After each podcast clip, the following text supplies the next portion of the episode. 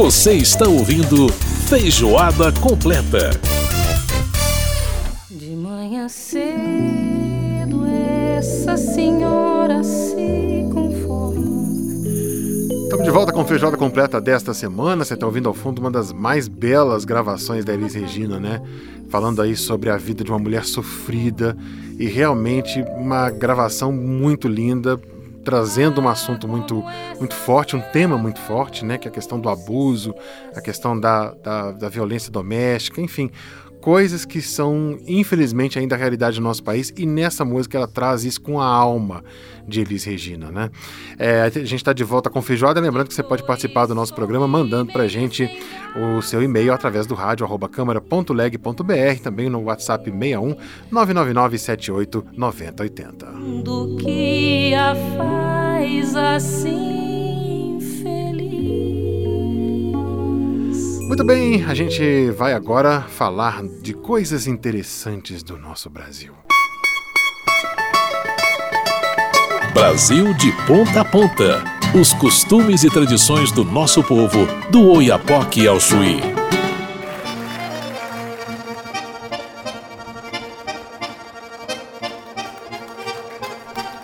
Aí essa belíssima gravação de Asa Branca, né? Praticamente um hino do Nordeste brasileiro. E olha, o número de pessoas para interpretar essa música aqui é grande, então lá vai a lista. Sivuca, Rita Benedito, temos Carmélia Alves, Elba Ramalho, temos ainda o Lenine, Fagner e Gilberto Gil. Essa turma toda cantando Asa Branca, essa belíssima canção, né, gravada em primeira vez pelo Luiz Gonzaga em 1947, a música que foi composta pelo Gonzagão, Rio do Baião, e pelo Humberto Teixeira, né? Asa Branca, hum, hino praticamente aí do Nordeste brasileiro.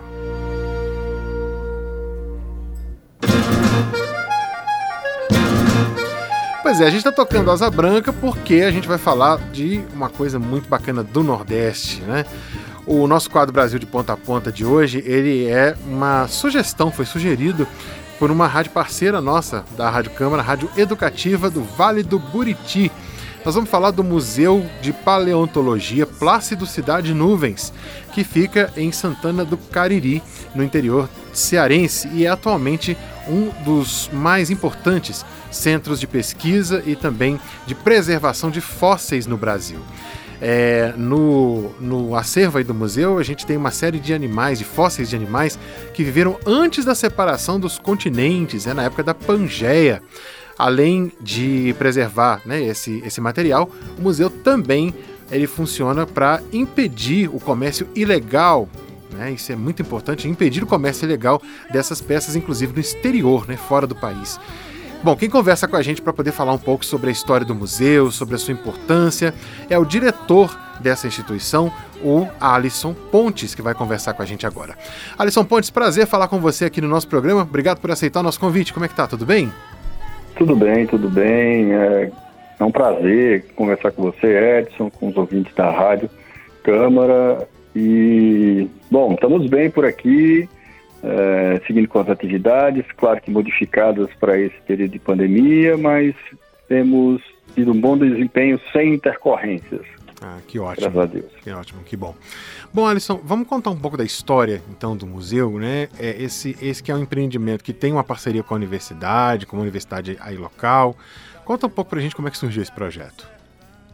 Então, o Museu de Paleontologia, que hoje chama-se Plácido de Cidade Nuvens, tem esse nome em homenagem à, à figura do Plácido que fundou o museu. Plácido uhum. foi professor da Universidade Regional do Cariri, mas antes de ser foi é, também prefeito de Santana do Cariri. Em sua gestão no município de Santana, criou o museu e antes de sair da gestão doou o museu para a universidade.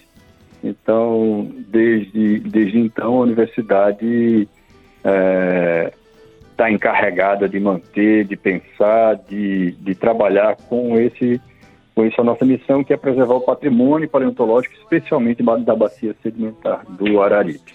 Uhum. Você falando dessa questão do patrimônio é, paleontológico, a, a, quer dizer, antes de haver o museu, já havia esse trabalho de pesquisa em, em, em, paleontologia dentro aí da universidade, e aí o museu foi uma consequência disso. é, a região parece que é uma região muito rica, né? Nesse acervo, nesse tipo de sedimentação. Conta um pouco pra gente de, de, de dessa, dessa gênese aí.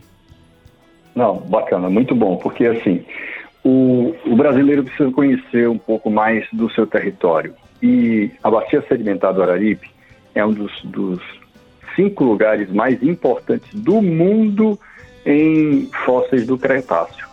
Tá? Então, é uma região riquíssima, classificada pelos pesquisadores como Largstatten, que é um termo alemão que diz que é um, é um local especial, uhum. tanto em quantidade quanto em qualidade de seus fósseis. Uhum. Então, você perguntou sobre a pesquisa, né? É, o museu foi criado por Plácido, é, que, no seguinte contexto, ele fazendo doutorado na Itália, viu nas feiras da Itália sendo vendidos fósseis que ele encontrava em abundância na terra dele e o pessoal empolgadíssimo com esses fósseis. Uhum. Então, quando ele volta do doutorado e torna-se prefeito, entendendo o, a importância dos fósseis, cria um museu para preservar o patrimônio. Antes disso, você não tinha basicamente é, estabelecido um, um, programa de pesquisa em paleontologia ou preservação dos fósseis da região uh, por parte da universidade, então ele inaugura essa nova era aí. Antes disso, era comum, frequente, há relatos de vários moradores um pouco mais antigos do município de caminhões de fósseis sendo levados do Arari para serem comercializados hum. Brasil afora e mundo afora. Ou seja, uma, uma quer dizer, uma, uma fuga aí de, de, de material importantíssimo, inclusive para pesquisa, sendo levado inclusive para fora do país. Sim, sim. É, como é uma das, das coisas mais importantes do mundo que a gente tem aqui na bacia do Araripe, então sempre atenta, atraiu atenção de todo lugar. Então, até hoje a gente luta contra o comércio de fósseis e é bom destacar que o fóssil no Brasil é patrimônio da União. Ele não pode ser comercializado, ele não pode ser vendido, ele é patrimônio do povo brasileiro. Sim. Então, só que uh, esse entendimento, esse, essa legislação que torna dessa forma é de 42, 1942, que isso fica claro. É, antes disso não estava tão claro, então a coisa corria super frouxa. Depois disso, obviamente, teve um, um período aí de conscientização, educação, e estrutura das, das, da, das, dos equipamentos de fiscalização para que algo conseguisse acontecer de forma mais efetiva. Uhum. Hoje a gente tem a felicidade de dizer que a gente, ah, depois de todo esse trabalho histórico, a gente conseguiu aí debelar essa fuga de material, combater de forma eficaz. Hoje você não tem mais essa coisa nessa proporção que é registrada pelos moradores lá dos, dos municípios onde ocorrem esses afloramentos, uhum. mas ainda tem problemas bem sérios.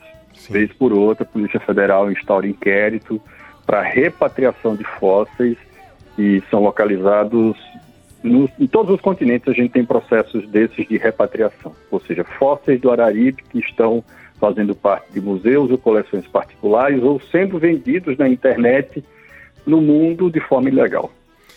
O, o Alisson, conta pra gente um pouco sobre quais, qual era histórica ou pré-histórica, né? Nós estamos falando aí da bacia do Araripe. É, quais, quais tipos de fósseis, de, quais, uhum. de quais períodos, né, que a gente tem, quais são os tipos mais, mais encontrados? Essa, essa, é. essa região ela diz respeito a que época histórica que a gente pode situar aí essa, é, todo esse material? A região tem uma diversidade de, de representações fósseis e de eras geológicas. Mas o forte, digamos assim, o que atrai a atenção do mundo é a bacia Cretácea. A gente está falando da época da separação do, dos continentes, a gente está falando da época dos dinossauros, do, na, no finalzinho aí dos dinossauros, na verdade, uhum. no sua, seu declínio, onde África e América estavam se separando, tá? Então, no Araripe, na, na, nessas formações do Cretáceo do Araripe, a gente encontra dinossauros, tartarugas, pterossauros, peixes, é, invertebrados, como camarões, libélulas, é, abelhas, aranhas, uma infinidade de coisas. O que você disser para mim, eu digo, tem. Não precisa nem você perguntar que eu já respondo que tem. Sim, sim. É por isso que é tão impressionante e cobiçado. Agora, de seres é, que já, já são extintos, basicamente são os dinossauros ou tem outros animais que a gente hoje não encontra mais na natureza que, que nessa época ah, você tem os fósseis deles lá? A gente tem algumas coisas, a gente tem alguns grupos, né? Os dinossauros aqui chamam mais atenção, mas a gente tem linhagens de insetos que já não, não existem mais, é, coisas assim desse tipo. Mas a gente tem, o que chama atenção mesmo são os dinossauros. A gente tem aqui é, dinossauros, inclusive, bem grandes. A gente tem aqui dinossauros com mais de 6 metros de comprimento. Tem o, o, primo mais antigo, digamos assim, do um dos primos mais antigos do T-Rex. Então, tem essas coisas mais mais chamativas, digamos uhum. assim. Uhum. É, bom, o, o, trabalho, bom, o museu é, ele é aberto ao público, mas também imagino que tenha todo um trabalho com educação, parcerias com escolas. Como é que. Conta um pouco pra gente sobre esse trabalho, Alisson. Então, o dia a dia do museu é o seguinte: o museu é uma instituição pública vinculada à Universidade Regional do Cariri. Uhum. Então, a visitação é gratuita é, especialmente agora por causa da pandemia, é mediante agendamento, para que Sim. a gente possa controlar o número de pessoas ao mesmo tempo dentro do, do museu, uhum. e obviamente com os protocolos todos, de máscara, gel, essa coisa toda. É, grupos maiores, antes da pandemia, a gente fazia um agendamento, por exemplo, ônibus de escolas, a gente chegava a receber num sábado 15 ônibus de escolas públicas e privadas de toda a região. Uhum. Então, nosso, nosso público mais, mais importante são as crianças, Sim. que ficam encantadas com o museu, mas obviamente que a gente não é restrito a, a nenhum público. A gente recebe pessoas do mundo afora. Ano passado a gente teve 30 e poucos países visitando o museu, mesmo em contexto de pandemia. Né? Nos, nos, nas janelas que a coisa conseguiu acontecer, a gente teve inclusive estrangeiros visitando o museu. Fantástico isso, fantástico. Bom, é, as pessoas que se interessarem né, em visitar, qual que é a melhor maneira de chegar até Santana do Cariri, o, o Alisson? Melhor maneira de sentar, chegar em Santana do Cariri é via o aeroporto de Juazeiro do Norte. De Juazeiro do Norte a Santana do Cariri, você tem, tem rodovias em ótimas condições. Você vai levar aí uma hora estourando para chegar em Santana do Cariri. Uhum. E é fácil encontrar o museu, porque Santana é uma cidade pequena. Sim, sim. E o museu está no, no, coração da cidade. A gente anualmente recebe três vezes o número da população da própria cidade de Santana. Olha só. Então, é bem fácil de encontrar. Chegando no aeroporto de Juazeiro fica fácil, ou no aeroporto de Fortaleza, aí você tem os meios rodoviários ou o próprio aeroviário para chegar em, em Juazeiro ou direto em Santana do Cariri. Então, Fica aí a dica né, para você conhecer. A gente agradece muito ao pessoal da Rádio Educativa Vale do Buriti, que deu essa dica para gente, a nossa rádio parceira aqui da Rádio Câmara, e que né, nos trouxe essa sugestão de pauta. E a gente agradece muito porque, nossa, que conversa ótima, Alisson. Eu queria agradecer muito a sua disponibilidade, né? E deixar a dica para o nosso ouvinte aí visitar vocês e conhecer o Museu de Paleontologia de Santana do Cariri. Alisson, obrigado pela entrevista e um feliz ano novo de 2022 para você, de preferência com a redução cada vez maior dessa pandemia, que a gente possa ter mais visitantes e mais visitantes, inclusive de outros países, como a gente já teve aí, mesmo nesse contexto, como você explicou para a gente, né? Ah, isso aí, isso aí, Edson. É um prazer conversar com vocês aqueles que conhecem o Ceará, agora vamos conhecer o interior do Ceará, vocês vão se encantar, porque é uma diversidade de temas e temas é, surpreendentes. Vocês vão adorar. Com certeza. Alisson, muito obrigado e um grande abraço. Grande abraço. Valeu, tchau, tchau. Muito bem, a gente ouviu a participação do Alisson Pontes conversando com a gente e fica aí o convite para você visitar a cidade de Santana do Cariri conhecer lá o Museu de Paleontologia e a nossa gratidão aí ao pessoal da Rádio Educativa do Vale do Buriti. E a gente vai encerrar o nosso programa Feijoada Completa de hoje ouvindo um clássico de Elis Regina, só que essa versão é ao vivo e tá também na coletânea da Warner. Lindo demais, Águas de Março, versão ao vivo de Elis Regina. é, a gente ouvindo para fechar o programa Feijoada Completa desta semana. O Feijoada Completa teve a produção da Lucélia Cristina, os trabalhos técnicos do Milton Santos e a apresentação minha, Edson Júnior. Na próxima semana a gente volta e olha, na próxima semana é o último programa do ano, então fica ligado e a gente vai se despedindo por hoje. Um grande abraço para você e até semana que vem.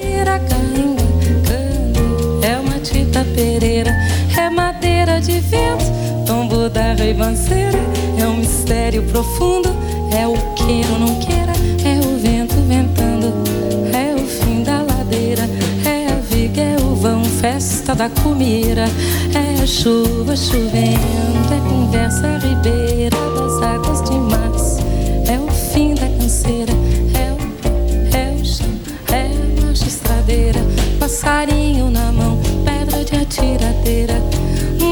ave no céu, uma ave no chão, é um regato, é uma fonte, é um pedaço de pão, é o fundo do poço, é o fim do caminho, no rosto desgosto, é um pouco sozinho, é um estrepe, é um prego, é uma ponta, é um ponto, é um pingo pingando, é uma conta, é um conto, é um peixe, é um gesto, é uma prata brilhando, é a luz da manhã, é o tijolo chegando, é dia, é o fim da picada, é a garrafa de cana, o estilhaço na estrada, é o projeto da casa, é o corpo na cama, é o carro enguiçado, é a lama, é a lama, é um pulso, é uma ponte, é um sapo, é uma rã, é um resto de mato na luz da manhã, são as águas de março fechando o verão, é a promessa de vida no teu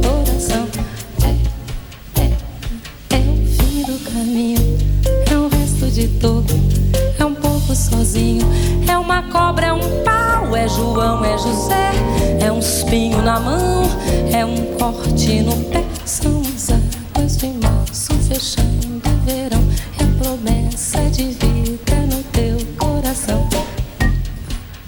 Pedra, é o fim do caminho, é um resto de toco, é um pouco sozinho, é um passo, é uma ponte, é um sapo, é uma horizonte, é uma febre terça, são as águas de março fechando o verão, é a promessa de vida no teu coração. É, é pedra, é fim do caminho, é um resto de toco, é um pouco sozinho, é pão, é pedra, é o fim do caminho, é um resto de toco, é um pouco sozinho, pau, pedra, fim do caminho, resto de toco, pouco sozinho, pau, pedra, fim do caminho, resto de toco, pouco sozinho, pedra, caminho, pouco sozinho, pé, caminho, por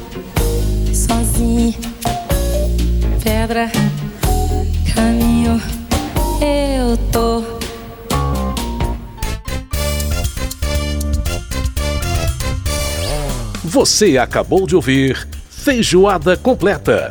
Música e informação com tempero especial para fechar os trabalhos da semana.